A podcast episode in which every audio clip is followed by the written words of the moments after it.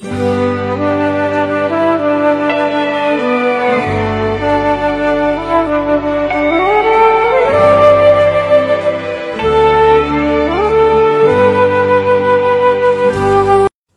位同学好，我是许军老师。前面已经讲过了一部分呢，关于叛逆期的问题。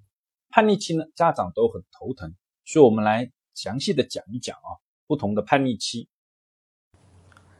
下面呢，我们来讲讲呢，第二个重要的叛逆期——青春叛逆期，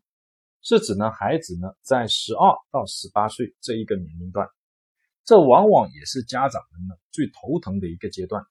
因为会产生很多新的心理问题跟行为问题，比如说异常的固执、反抗，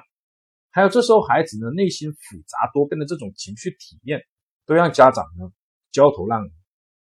那怎么办呢？那么呢，可以来听听下面的内容。首先，先来讲第一个内容，也就这时候的一些心理跟行为的特点。第一个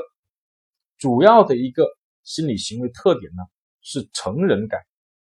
和宝宝叛逆期不同。宝宝叛逆期呢，只是呢长大感，而这里呢是成人感，已经长大成人，主要呢体现在呢生理的发育，其中的性器官的逐步的成熟是一个最主要的特征。而这时候还有个叫心理成熟的一个过程，心理成熟意味着他开始追求平等，也就是人格要独立。社会地位呢，要跟你们这些大人是一样的，所以精神跟行为都要自己做主。青春叛逆期的第三个大的特点是反抗的对象依然是父母，但是跟前面宝宝叛逆期不同，宝宝叛逆期呢，宝宝还是知道要依靠父母，所以他的形式还是比较微弱的，但是在青春叛逆期，反抗的形式往往是比较强烈的。会表现出离家出走、冷漠对抗等等这样的一种形式。除此之外呢，反抗还会有个新的东西，也就是反抗一切外在强加的力量。因为在这个阶段呢，孩子已经逐渐开始去接触社会，开始有很多的朋友，开始接触呢老师，在学校里呢好好的上课等等这样的一个社会化的过程，使得他也开始反抗这些外在强加的力量。比如说来自老师的、来自同学的，甚至是来自社会的。比如呢，在课堂上呢跟老师对着干，又比如说呢打群架，又比如说呢这种青少年犯罪反社会的行为，这些呢都非常的头疼。第四个特点呢叫追求自我同一性，这个概念来自埃里克森的研究。埃里克森的研究呢，表明这一阶段的孩子特别特别重视他人的评价，他会把呢自己对自己的评价和他人对他自己的评价拿来做比较，两者一致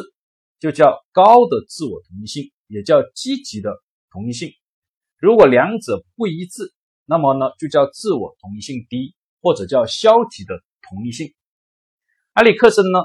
呃认为哦。如果孩子发现呢自己没有办法获得高的自我同一性，就会形成了角色混乱，也就是他不能选择生活的角色，失去呢对未来的一个信心。比如说，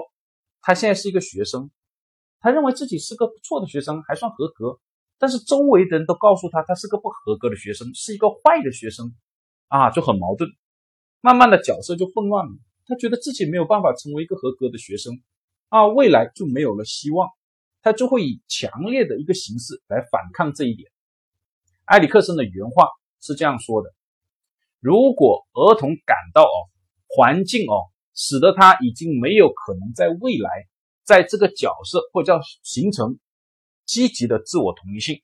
那么他将以非常强烈的一个力量来抵抗。这种力量就像是野兽突然被迫捍卫其生命一般的强烈，哪怕头破血流也在所不惜。他将这一种呢，呃，自我同一性的一个矛盾带来的一个结果，看作是青少年犯罪的一个根源。